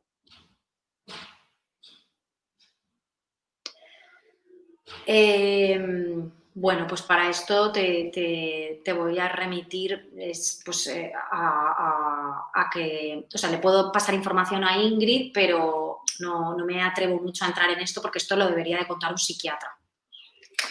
Eh, hay muchísimas investigaciones, algunas dicen que sí, otras dicen que no, otras se contradicen, otras... Entonces, no, puedo contestar a, esta pregunta, no, no tengo ese, conocimiento de, los estudios de investigación de factores genéticos. Mónica nos pregunta, una experiencia. El mejor amigo de una amiga hace un mes que se ha suicidado. Mi amiga está muy perdida, tiene 17 años, no para de salir, no quiere explicar, no explica nada ni quiere ayuda. Vale. El mejor amigo de una amiga hace un mes que se ha suicidado. Mi amiga está muy perdida, no para de salir y no quiere explicar. No explica nada ni quiere ayuda. A ver, es muy difícil, pero ella necesita ayuda, claro, para, sobrellevar el duelo. Em, es, un factor de riesgo ¿no? para, para, una persona que su amigo se suicide, más en, esta edad, en estas edades, ¿no? Entonces, eh, ¿qué puede hacer? Pues que sepa que está, que sepa que está para acompañarla, que esté pendiente, que le, le, puede decir hasta que le acompaña a, un profesional de la salud si le hace falta y si está tan preocupada que llame al 024 y pida ayuda. El 024 está para, está para toda la población y si es menor de edad también puede llamar a la Fundación ANAR que es para menores. Eh, recordad todas, recordad todos ese teléfono 024 024. Es que estoy haciéndolo porque así me está escuchando María, recordad que no nos oímos. Eh, que es un número al que no solo puedes llamar si tienes intención de suicidarte o tienes alguna idea suicida, sino también si crees que lo tiene alguien a tu alrededor o eres profesor o lo que sea, y tienes alguna relación con este tema, necesitas informarte, etcétera. 024. Mónica nos deja otra pregunta. Dice, otro caso intento de suicidio en el centro con los alumnos viéndolo. Al día siguiente en el instituto de nuevo, como si nada. Ya, esto es muy fuerte. Pues mira, Mónica, esto es eh, un ejemplo de cómo, pues, no podemos seguir así. O sea, la realidad es que si hay un intento de suicidio en el centro, eh, es muy grave. Es muy grave porque no solamente está en riesgo el alumno en concreto, sino que todo su entorno. Es decir, todos lo están viendo, eh, eh, están delante, es, es, muy grave. Entonces ahí, pues debería, pues lo, que he dicho antes, haber un protocolo en el centro educativo donde en caso de intento de suicidio se sepa qué hacer. Eh, hay que, además de hablar con, el niño, con los familiares y ver qué es lo mejor para él en este momento, si es ir o no ir, o ir a terapia primero, o que ingrese, es que no lo sé lo que va a ser lo mejor en ese momento para ese niño, probablemente es no ir al colegio durante una etapa hasta que se recupere y, esté, esté, mejor, con más fuerza, y luego, por, otro lado, a la al aula, al alumnado, hay que hablar también. Tiene que ir un psicólogo y tiene que hablar con ellos y tiene que, hablar de este tema y sacarlo y cómo se sienten, eh, cómo, eh, cómo, creen que le pueden ayudar ahora cuando vuelvan al colegio. Eh, qué, piensan que pueden hacer por él, como, no sé, o sea, que, ellos también saquen ahí, ¿no? Es como, tienen que saber que es que eso les va a afectar muchísimo en, su día a día durante el resto de, del curso y, cursos. Y para mí apoyo psicológico deben recibir, como dice Ana, sí. Tienen que recibir apoyo eh, inmediato, o sea, al día siguiente tiene que haber alguien allí que les hable del tema y luego si hay algún caso concreto de algún niño o niña que esté muy impresionado y que necesite más, pues sus mejores amigos a lo mejor es que, ¿no? Es que, son los primeros que están ahí y que, y que les va a afectar mucho, pues que sea un poco más continuo y luego pues hablar con los familiares de del alumno en concreto y luego también creo que hay que informar a los familiares de, los niños que han estado delante. O sea, los familiares de los niños que han estado delante tienen que saberlo porque tienen que gestionarlo en casa también. Esos niños luego se van a su casa, sus padres también les pueden acompañar. O sea, es que es muy duro, es muy difícil. Y, y creo que esto se ha, de hacer con, muchísima, con muchísimo cuidado y, con un protocolo claro y con, por supuesto, apoyo profesional. No hay otra manera. Bueno, eh, vamos terminando, pero yo no sé si quieres hacernos alguna recomendación de documentos, enlaces, sí, quiero hacer y luego ya se los pasamos por escrito. Sí, tengo un montón. Os voy a enseñar lo primero. Eh, esto que, ya le comenté a Ingrid es la guía Prevensweek, ¿vale? Eh, la podéis encontrar descargable en la página web de la Fundación Española para la Prevención del Suicidio. Luego os lo, pasaré, os lo pasará todo Ingrid, pero lo podéis buscar y lo vais a encontrar descargable y gratuito. Aquí hay un apartado que es para familiares y allegados, ¿vale? Porque esto está dirigido más a profesionales sanitarios. Pero tienes, tenéis los aspectos generales, que esto es para población general. Está, está la, parte de, familiares y allegados y la parte de supervivientes, que os va a ayudar mucho eh, y, y, tiene mucha información interesante como familiar, como allegado y como superviviente. Desde todo ese aspecto que hemos comentado. Luego, por otro lado, em, le voy a pasar a Ingrid varios enlaces de planes eh, de prevención del suicidio de algunas comunidades autónomas que incluyen un apartado para el ámbito escolar. La comunidad valenciana está, pero lo veo poco actualizado, buscaré otros. Em, que, que, son muy interesantes porque ya están los protocolos definidos, ya tenéis recursos. Quiero decir que si en vuestra comunidad autónoma no sabéis si hay o si no hay o si hay y está desactualizado, pues eh, tenéis otras, otros protocolos del ámbito escolar para, la prevención del suicidio que os pueden interesar, que os pueden ayudar y que os puede eh, dar ideas. Luego, em, tengo para, el acompañamiento está este libro de, Pablo R. Coca, que es Oxymorons, conoceréis seguramente. Este es para acompañar a personas que están sufriendo, ¿vale? Es interesante tanto desde el punto de vista del cuidador, si estás cuidando a una persona que tiene un trastorno, una dependencia, eh, como para cualquier persona que esté sufriendo. Es el, que acompaña. Este libro está, es muy bonito porque está enfocado a la, persona que cuida, eh, que, es muy difícil, ¿no? Y bueno, Pablo es psicólogo y lo hace de una manera muy amena, muy divertida y con, ilustraciones, con viñetas muy sencillas. Y, y luego está más enfocado al alumnado que también es de Pablo, eh, Oxymorons, y, son viñetas también muy sencillas eh, donde explica eh, pues mm, qué me puede, o sea, cómo, cómo, sé yo cuándo estoy mal y cuándo es mi límite para pedir ayuda, ¿no? que, que muchas veces no lo sabemos y esto ayuda a que los adolescentes entiendan que tienen que, pedir ayuda en momentos determinados, cómo lo pueden hacer, cómo pueden detectar en ellos mismos esas señales, porque nos falta mucha gestión emocional ¿no? a las personas. Entonces, esto no ni lo hemos tocado, pero necesitamos cuatro charlas educativas para hablar de toda la gestión emocional que necesitamos como, sociedad. O sea, nuestros niños tienen la gestión emocional que los adultos les enseñamos y tenemos cero todavía. Entonces, si tenemos cero, pues ¿qué les vamos a enseñar? Con lo cual, primero, yo esto me lo digo como madre, como persona, gestiónate tú y, encuentra tú la manera de gestionarte tú para transmitirle a tus hijos lo mejor que puedas, cómo tienen que gestionar ellos sus emociones. Y este libro ayuda, así que os lo recomiendo. Luego, em, para quien le interese el tema de los medios de comunicación, tengo dos libros, igual estos os interesan menos, pero a lo mejor a alguien sí. Eh, están relacionados con el tratamiento del suicidio en los medios de comunicación y también le pasaré a Ingrid eh, las referencias. Este es de Gabriel González, un periodista del Diario de Navarra, y esta es una investigación que se ha hecho recientemente en Valencia por una compañera de la asociación, donde habla de cómo se informa eh, eh, sobre suicidio, si lo estamos haciendo bien, si lo estamos haciendo mal, cómo hacerlo mejor, qué pautas hay que seguir, etc. Y luego tengo mm, para los supervivientes, que me habéis hablado también y creo que es muy importante. Estos dos libros están escritos por personas que han sobrevivido al suicidio de un familiar.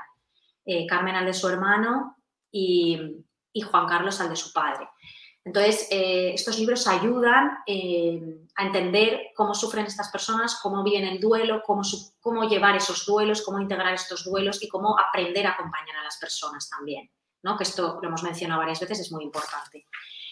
Y luego tengo La Niña Amarilla, que esto ya es un clásico porque porque ya tiene desde de 2021, pero bueno, eh, creo que aquí hay historias, relatos eh, en la adolescencia, en la niñez, en la infancia también los hay, de personas que han tenido conducta suicida que lo hemos conseguido mm, superar o, integrar, más que superar, integrar en nuestra vida de una manera pues que, que, bueno, es, forma parte. O sea, yo no puedo quitar esa experiencia de mi vida, pero sí que puedo transformarla en otra cosa, ¿no? Yo en mi caso la he transformado pues en que si mi relato puede ayudar a otras personas, pues genial. Y estas personas también lo han hecho y además lo, bonito y lo importante es que como cada persona somos tan diferentes y tenemos experiencias tan distintas en nuestras vidas, todas van a conectar con alguien, ¿no? Entonces aquí desde... Eh, bueno, pues experiencias de violencia, de trastornos, de eh, pues dificultades de aprendizaje, de, no sé, muchísimas cosas que pueden llevar a una persona junto con un cúmulo de circunstancias de su vida y de su personalidad a un punto difícil y cómo lo han integrado. Esto también es interesante. Y luego, pues os recomiendo también, eh, que son dos libritos muy, muy pequeñitos y muy fáciles de leer, que esto es información útil para la población general, como profesores y como mm, cualquier profesión, que son La felicidad impuesta y la psiquiatría de la felicidad, que están escritos por Andoni Ansean, que es el presidente de la Fundación Española para la Prevención del Suicidio, y son súper, se leen súper rápidos y te quedas, eh, lo tienes todo muy claro, ¿no? Porque la felicidad impuesta es la sociedad que tenemos hoy en día, de cómo tenemos, nos obligan a ser felices casi por, ¿no? Es como hay que ser feliz y cuánto, cuánto sufrimiento conlleva esta, esta imposición por parte de la sociedad, tanto en redes sociales como en medios, como en cine, como en todo.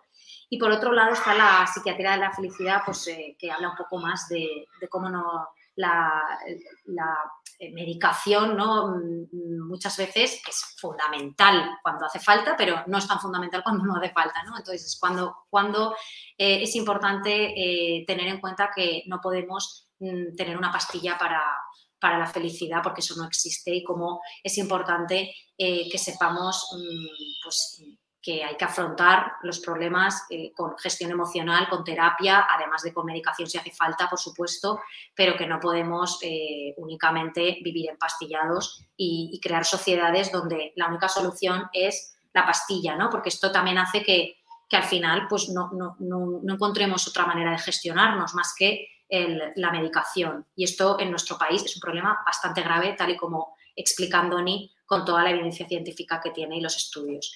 Así que eh, estas son mis aportaciones. Tengo más que le pasaré a Ingrid porque si no esto se alarga, ya llevamos mucho rato. Pero bueno, mm, agradeceros el espacio, agradecerle a Ingrid que me haya invitado. Una pena no haber podido escucharla, pero... Una pregunta, Mónica nos pregunta de esos libros que nos has dicho. De todos esos libros, la persona de 17, años, Cualquier libro de los que, de los que os he os he compartido puede ser para, para 17 años. La niña amarilla también.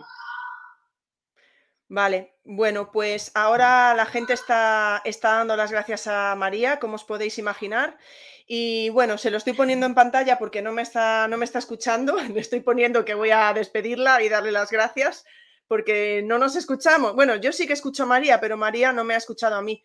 Sabéis que Twitter Spaces ha funcionado fatal, o sea que nos ha venido bien en el fondo estar aquí en YouTube. Además, así vemos a María, que es maravillosa, esa sonrisa que tiene y todos los libros que nos ha, que nos ha enseñado. Eh, no sabéis, María, cómo se ha comprometido con, con el espacio, con la charla, cuánto hemos hablado ha tenido paciencia conmigo también porque, bueno, hemos tenido diferentes dificultades preparando el space, la charla, y María es una persona maravillosa que siempre ha estado ahí. Ayer me ha dado a mí una masterclass, estuvimos casi una hora con las pruebas y todo iba perfecto. Creemos que más bien debe ser un problema de Twitter Spaces. Eh, que de María o mío, de la conexión, debe ser un problema de Twitter Spaces, porque muchos de vosotros no podíais escuchar.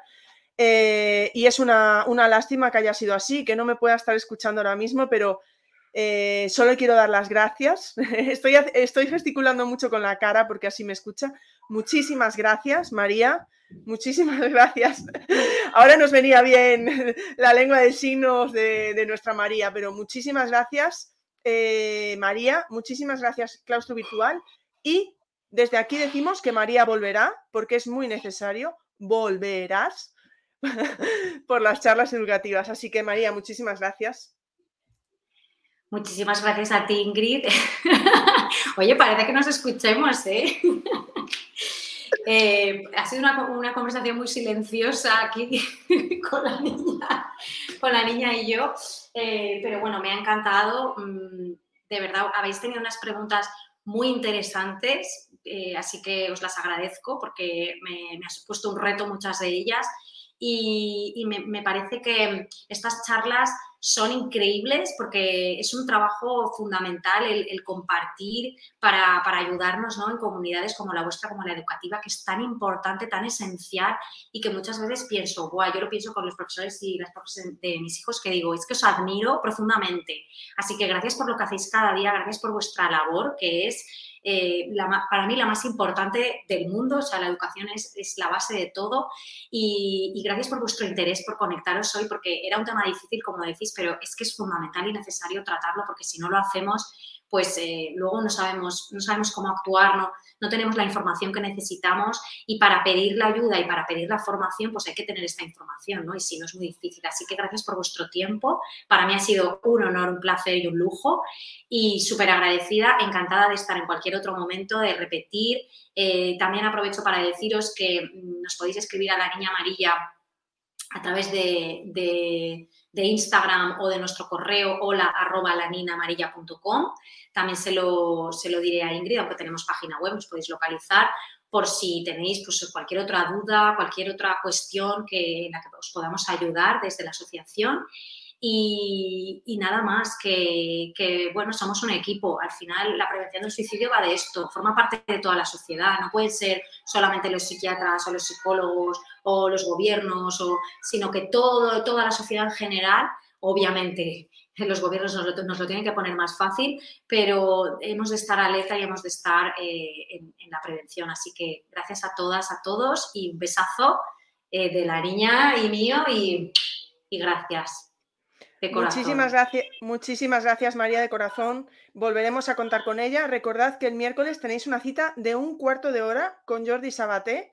Y el domingo que viene, el último space, estaremos solo en Twitter si todo va bien. Recordad que es el claustro del claustro virtual. Ahí es a micro abierto. Así que ya lo sabéis. Eh, muchísimas gracias y nos despedimos. Hasta el miércoles entonces. Chao, chao. Hasta luego. Gracias. Chao.